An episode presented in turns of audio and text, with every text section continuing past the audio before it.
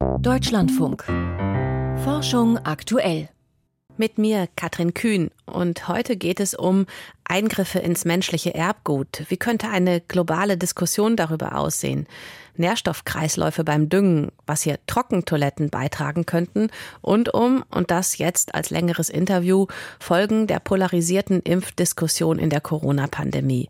Der Anlass? Eine Studie vergangene Woche im Fachjournal Nature, die nochmal zeigt, die Pandemie war nicht nur eine Gesundheitskrise, sondern auch eine gesellschaftliche Krise, eine Herausforderung für unser Miteinander. Psychologinnen und Psychologen der Universität Erfurt haben in der Studie gezeigt, die Spannungen beim Thema Impfen, geimpft, ungeimpft, die gibt es noch heute. Konkret, die Befragten, die nicht geimpft waren und für die das wichtig war, schätzen die Gefahren von SARS-CoV-2 heute als geringer ein als in der Pandemie. Und Geimpfte, denen dieses Geimpftsein auch besonders wichtig ist, halten die Lage rückblickend für gefährlicher als damals. Die Einschätzungen entfernen sich also sogar voneinander. Einer der Wissenschaftler, die schon seit 2020 dazu forschen, wie sehr eine Pandemie auch unser demokratisches Miteinander unter Druck setzt, ist Michael Bank Peterson, Professor für politische Psychologie an der Universität Aarhus in Dänemark. Dänemark gilt ja als eines der Länder in Europa, das am besten durch die Pandemie gekommen ist. Und wir haben vor der Sendung miteinander gesprochen. Zuerst darüber, wie er diese neue Studie einschätzt. I, I think this is a very important study and I think ich denke, dass dies eine sehr wichtige Studie ist und ich denke, der Grund, warum sie wichtig ist, ist, dass sie dokumentiert, dass wir, obwohl wir alle diese Krise erlebt haben, keine sehr genauen Erinnerungen an das Geschehene haben. Unsere Erinnerungen an das, was passiert ist und wie wir uns gefühlt haben, sind im Wesentlichen von unseren aktuellen Vorstellungen und politischen Einstellungen geprägt. Und das bedeutet, dass es schwierig ist, alles, was wir aus der Pandemie lernen und in die nächste Pandemie mitnehmen, nur auf das zu stützen, was jetzt geschieht und wie wir jetzt darüber denken. Dass es wirklich schwierig ist, zu dem zurückzukehren, wie es in der Krise selbst war. Die Art von Forschungsprojekten, wo ja auch ich beteiligt bin, die das dokumentieren, sind also wirklich wichtig, auch für den Umgang mit der nächsten Pandemie.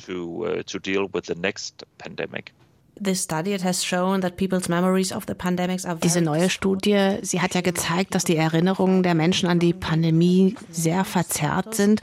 Und zwar vor allem bei Menschen, die sich sehr stark mit ihrem Impfstatus identifizieren. Also geimpfte Menschen schätzen die Gefahren da im Nachhinein als größer ein, während ungeimpfte Menschen im Nachhinein weniger Gefahren sehen. Das ist eine Polarisierung, oder? This is a polarization, isn't it? Es ist eine Polarisierung entlang des Impfstatus. Und das ist etwas, das wir auch in einer Reihe von Studien dokumentiert haben, dass nach der Pandemie in gewisser Weise weltweit eine neue Kluft zwischen den Geimpften und den Nicht-Geimpften entstanden ist. Und das hat eine Reihe verschiedener Konsequenzen. Eine davon, und das zeigt diese neue Studie sehr deutlich, ist, dass sie unsere Erinnerung an die Ereignisse während der Pandemie verzerrt. Eine andere Sache, die wir in unserer Forschung dokumentiert haben, ist, dass sie auch zu Feindseligkeiten zwischen verschiedenen Gruppen in der Gesellschaft führt, je nachdem, ob sie sich haben impfen lassen oder nicht. Based on whether they took the vaccine or, or didn't. And it seems that the vaccination status und offenbar wird da dann der Impfstatus Teil der eigenen Identität. Wie funktioniert sowas? Well, we, we know that when, when you need to make nun, wir wissen, dass wenn man Entscheidungen treffen muss, die einen moralischen Charakter haben, also entweder man lässt sich impfen, weil man sagt, das ist gut für die Gesellschaft, oder man entscheidet sich, sich nicht impfen zu lassen, trotz aller Empfehlungen und trotz des Drucks von Behörden und Mitbürgern, ja, dann wird das tatsächlich zu einem Teil der eigenen Identität. Wenn Sie sich beispielsweise dafür entscheiden, sich nicht impfen zu lassen und Sie sich dann dafür rechtfertigen müssen, dann wissen wir, dass Sie glauben, dass diese Entscheidung Sie definiert. Und auch wenn Sie sich sehr stark für die Impfung entschieden haben und wirklich das Gefühl hatten, dass dies Ihre moralische Verpflichtung war, dann wird diese starke Entscheidung auch zu einem Teil dessen, was Sie ausmacht.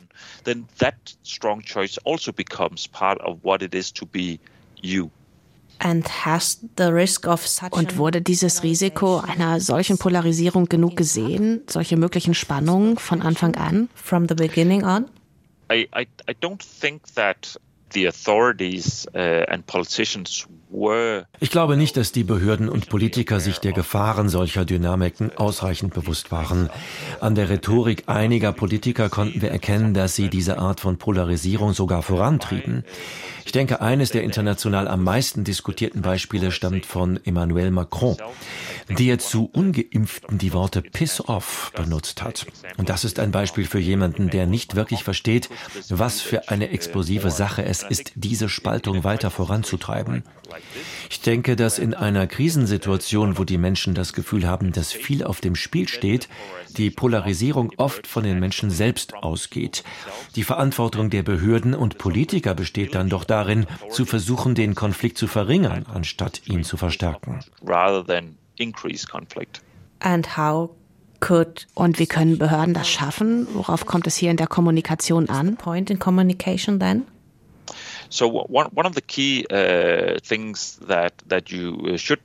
Eines der wichtigsten Dinge ist zu verstehen, was die Menschen tatsächlich dazu bewegt, sich nicht impfen zu lassen. Und dann zu versuchen, genau diese Sorgen anzusprechen, als Signal, dass man die Bedenken der Menschen ernst nimmt. Und dann damit umgehen, anstatt sie als schlechte Menschen darzustellen, die falsch informiert sind. Selbst wenn das aus der Sicht der Politiker und Behörden so aussah, ist das keine langfristig erfolgreiche Strategie. Denn wenn die Entscheidung gegen eine Impfung zu einem Teil der eigenen Identität wird und einem dann gesagt wird, dass man ein schlechter Mensch ist, der falsch informiert ist, dann drängt man die Menschen im Grunde noch tiefer in diese Identität. Es trägt also nicht dazu bei, die Kluft zu überbrücken. So eine Art von Rhetorik verschlimmert das Problem nur noch. Hm. Was könnten denn noch Gründe sein, warum sich jemand nicht impfen lässt? Also ein Punkt, der hier mal aufkam, ist die Angst vor Spritzen, dass es einen gewissen Anteil von Menschen gibt, die wirklich Angst vor einer Impfnadel haben. For a vaccine.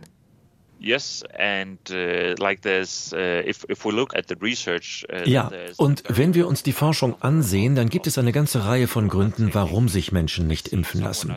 Einige sagen, dass es besser ist, den Impfstoff in die Entwicklungsländer zu schicken, anstatt ihn selbst zu nehmen. Oder sie sind der Meinung, dass sie jung und gesund sind und sagen, na ja, ich weiß nicht, warum ich mich impfen lassen sollte. Es gibt Bedenken wegen der Nebenwirkungen und welche wegen der Spritze. In der Pandemie haben mich Leute kontaktiert, die sagten, nun, ich habe Angst vor dem Virus und ich habe Angst vor dem Impfstoff und ich weiß nicht, was ich tun soll. Also bleibe ich drin und tue nichts. Es gibt also eine Vielzahl von Gründen. Und die Darstellung, die in der öffentlichen Debatte oft zu hören war, dass es sich um egoistische Menschen handelt, die falsch informiert sind, war im Vergleich zur Komplexität der Entscheidungen, die sie trafen, zu simpel.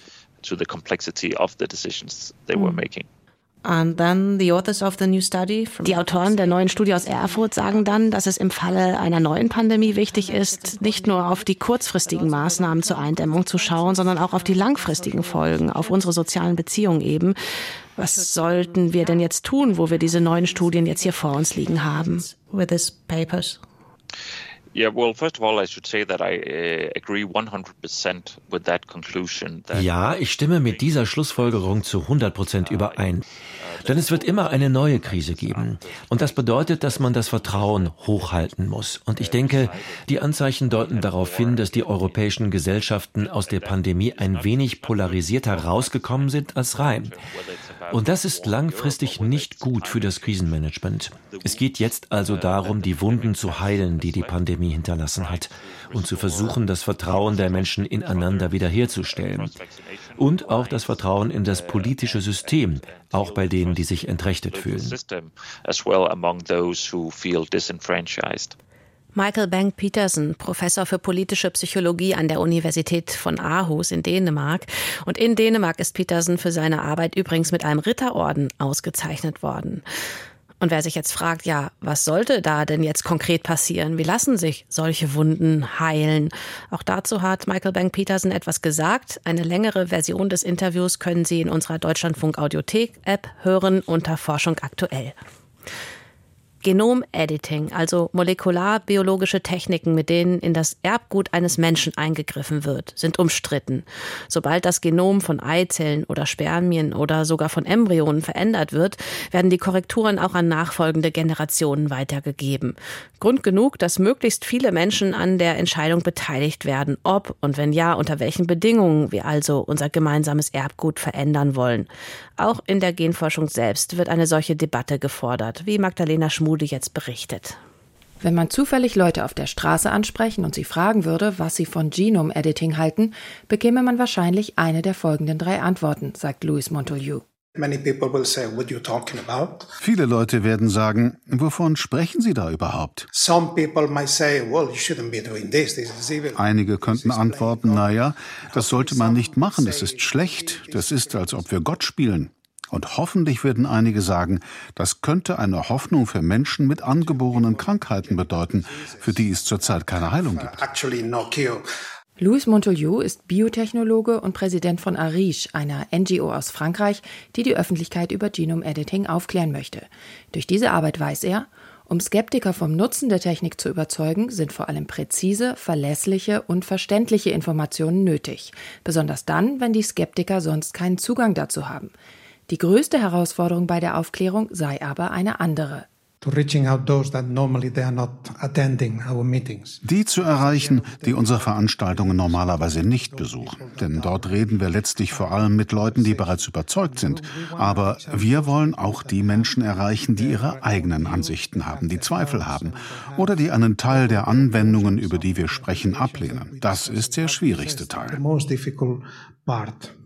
Sheila Jezanow ist Direktorin des Global Observatory for Genome Editing, einer Organisation mit Sitz in den USA, die die aktuellen Entwicklungen in der Forschung kritisch begleitet. Sie sagt, wenn es um den Einsatz der Technik an menschlichen Embryonen geht, sei die reine Übermittlung von Fakten nicht ausreichend. Es ist ja nicht so, dass Menschen, die dagegen sind, nur nicht verstehen, wie diese Technik funktioniert sondern sie haben eine andere Ansicht dazu, wann das Leben beginnt und wann ihm welcher Respekt zusteht. In Deutschland ist die Forschung mit menschlichen Embryonen verboten, doch in einigen Ländern sind Versuche, bei denen deren Erbgut verändert wird, unter bestimmten Bedingungen erlaubt. Aber nicht nur die rechtliche Situation unterscheidet sich in verschiedenen Ländern. Auch unterschiedliche ethische, moralische oder religiöse Einstellungen, Bedenken und Fragen müssten berücksichtigt werden, argumentiert Sheila Jezanow besonders bei Fragen, die so grundsätzliche Entscheidungen verlangen wie vererbbare Erbgutveränderungen, sollte es ausgewogene Diskussionen geben, findet die Juristin. Dabei solle sich die Gesellschaft auch nicht von den Fortschritten in der Wissenschaft vor sich hertreiben lassen. Zu einem gewissen Grad denkt die Wissenschaftscommunity, dass wir uns so verhalten sollten, dass es mit ihren Zielen übereinstimmt. Das ist verständlich, aber das sind nicht notwendigerweise auch die Ziele und Interessen der Weltbevölkerung insgesamt. Deshalb ist es für mich auch wichtig, ob wir die richtigen Fragen stellen. Lenkt die Wissenschaft unsere Aufmerksamkeit vielleicht in eine falsche Richtung, weil sie denkt, ihre Dringlichkeit sollte auch unsere Dringlichkeit sein? Ihr Fazit? Nur wenn diese Interessenunterschiede bedacht werden, könne die Diskussion über Techniken mit so weitreichenden Konsequenzen wie das vererbbare Genome-Editing wirklich auf Augenhöhe stattfinden. Magdalena Schmude darüber, dass Eingriffe in unser Erbgut eine größere öffentliche Debatte benötigen. Und jetzt ein ziemlicher Szenenwechsel in die Landwirtschaft zu Dünger. Dünger ist teuer und verlagert Nährstoffe von dort, wo er produziert wird, in die Region, wo er dann ausgebracht wird. Klärschlamm hingegen ist günstiger und er kann vor Ort genutzt werden. Hier in Deutschland landet etwa ein Viertel der Filtermasse aus kommunalen Kläranlagen auf Äckern, weil sie eben Nährstoffe auf den Boden bringt. Aber leider auch Schadstoffe, weil in den Kläranlagen nicht nur die Abwässer aus den Haushalten landen, sondern auch das Regenwasser von den Straßen, das Schwermetalle oder Reifenabrieb anschwemmt. Die Klärschlammverordnung schreckt alles deshalb in den kommenden Jahren ein. Ein Forschungsteam aus Brandenburg prüft, wie unsere Ausscheidungen trotzdem weiter die Böden anreichern könnten, um Nährstoffkreisläufe vor Ort zu schließen. Und dabei geht es vor allem um Trockentoiletten. Sven Kästner hat sich für uns alles angeschaut. Unsere Vision ist es, dass wir die wertvollen Nährstoffe aus unseren menschlichen Ausscheidungen wieder der Landwirtschaft und Gartenbau verfügbar machen wollen.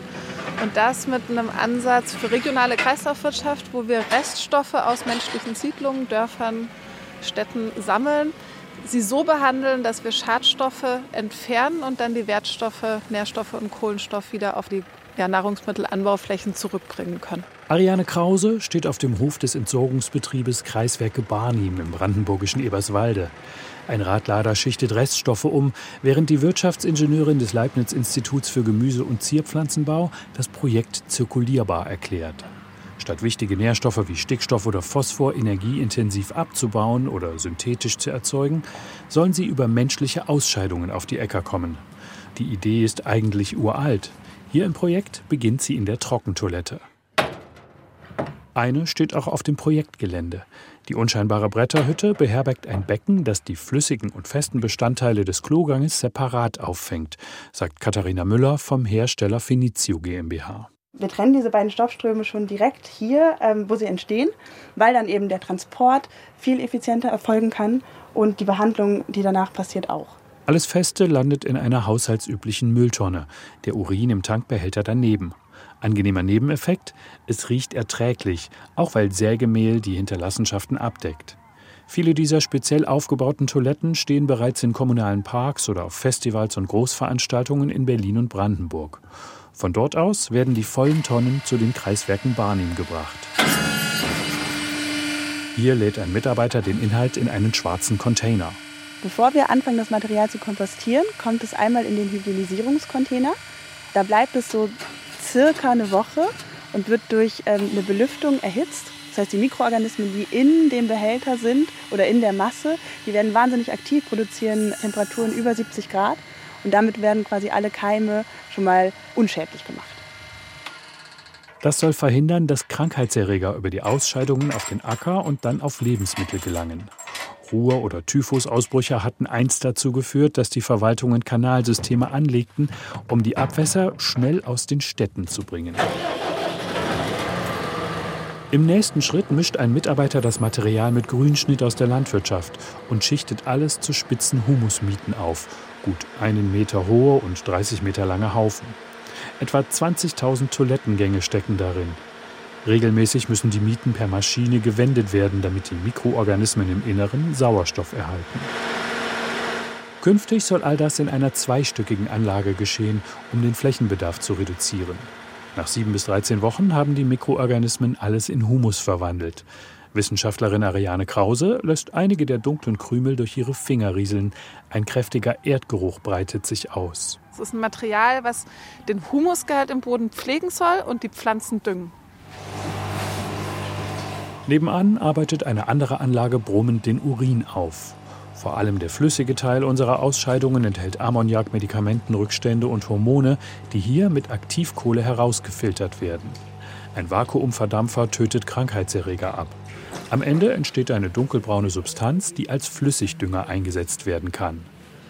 Der Fäkalienkreislauf per Trockentoiletten soll aber nicht nur dem Boden zugutekommen, sondern in Zeiten des Klimawandels auch die Trinkwasservorräte schonen. Es ist wirklich eine Frage, wie lange wir uns noch den Luxus leisten können, Trinkwasser zu verwenden, um damit die Toilette zu spüren. Gerade hier in Brandenburg ist es in einigen Kommunen schon Thema, darüber nachzudenken, wie wird das Wasser verteilt zwischen Privathaushalten, Industrie und Landwirtschaft. Und in den Haushalten ist es so, dass wir ein Drittel des Wassers für unsere Toilettenspülung verwenden. Allerdings rechnen die Forschenden nicht damit, dass Trockentoiletten künftig großflächig WCs ersetzen. Zwar gibt es mittlerweile auch Modelle für mehrgeschossige Häuser, aber dafür müsste die komplette Entsorgungsstruktur umgebaut werden, sagt Matthias Barienbruch von der Technischen Universität Berlin. Der Professor für Siedlungswasserwirtschaft kennt das Projekt, ist aber nicht beteiligt. Er sieht das größte Potenzial zunächst in Entwicklungsländern. Trockentoiletten sind günstiger als Wasserklos aufzustellen, sie brauchen keinerlei Anschluss. 20 Prozent der Menschheit ist nur an eine Kläranlage angeschlossen. Tatsächlich eine Milliarde Menschen hat nicht mal eine Toilette.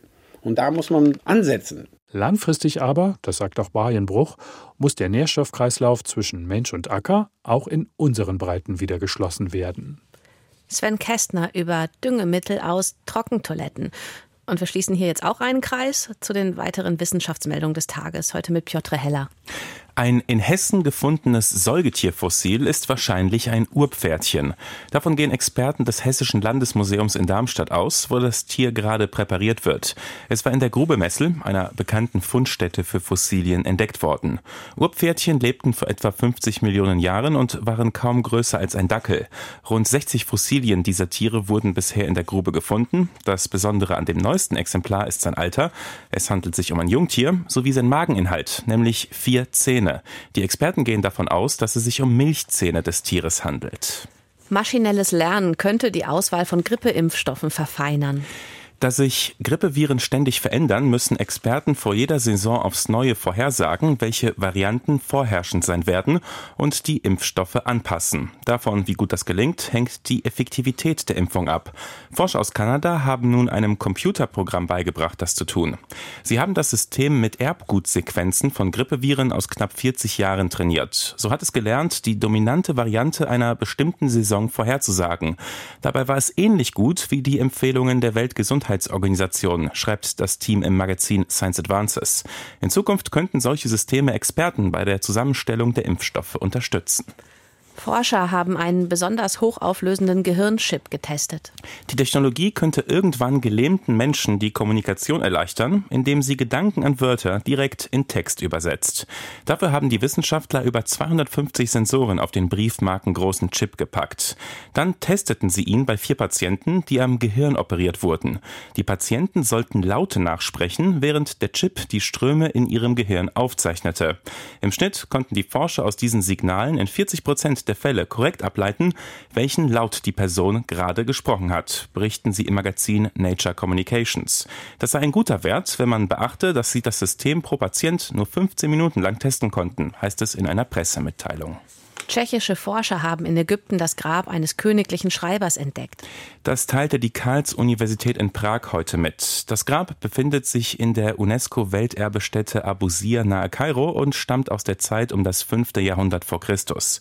Die Experten gehen davon aus, dass es einem königlichen Schreiber und Würdenträger gehörte und vor langer Zeit geplündert wurde.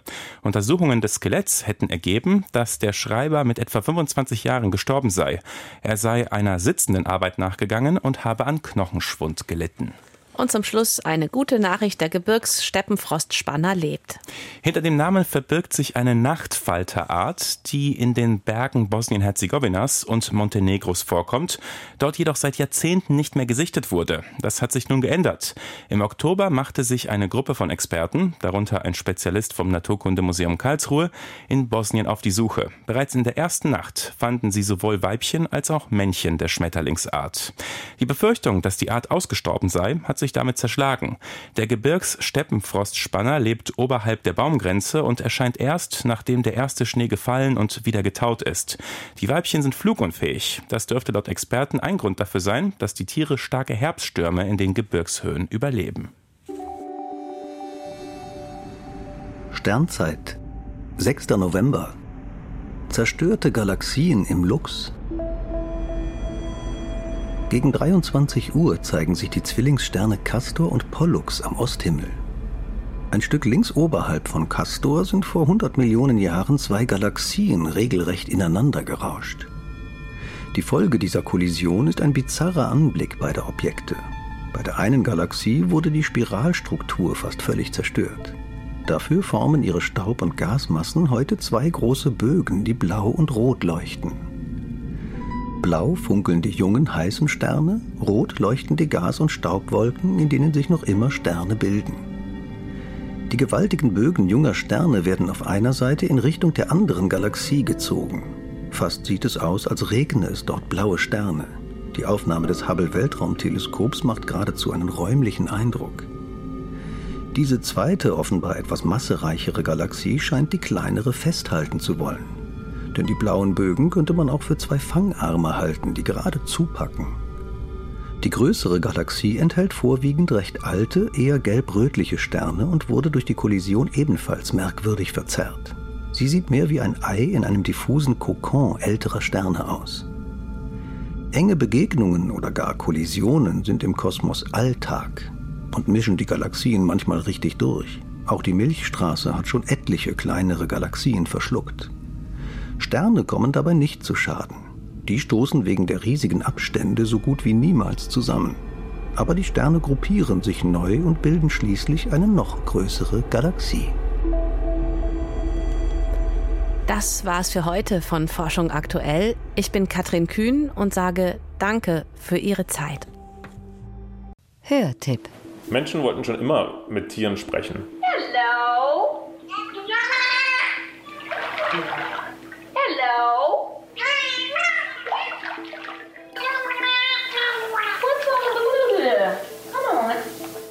We should be clear that we absolutely don't know whether animals have something that we might call language. Wir müssen klar sagen, wir wissen nicht, ob Tiere etwas haben, das menschlicher Sprache gleichkommt. Aber wir könnten es herausfinden. Mit den neuen Methoden, die uns jetzt an der Hand stehen, der künstlichen Intelligenz. This is a journey into the unknown. Also ich glaube, das gibt mir schon ein bisschen Gänsehaut, dieses Gefühl. Allein an die Möglichkeit zu denken, dass sowas mal möglich wäre irgendwann in der Zukunft. KI spricht Delfin. Können wir Tiere verstehen? Im Podcast Wissenschaft im Brennpunkt, in der DLF Audiothek und überall, wo es Podcasts gibt.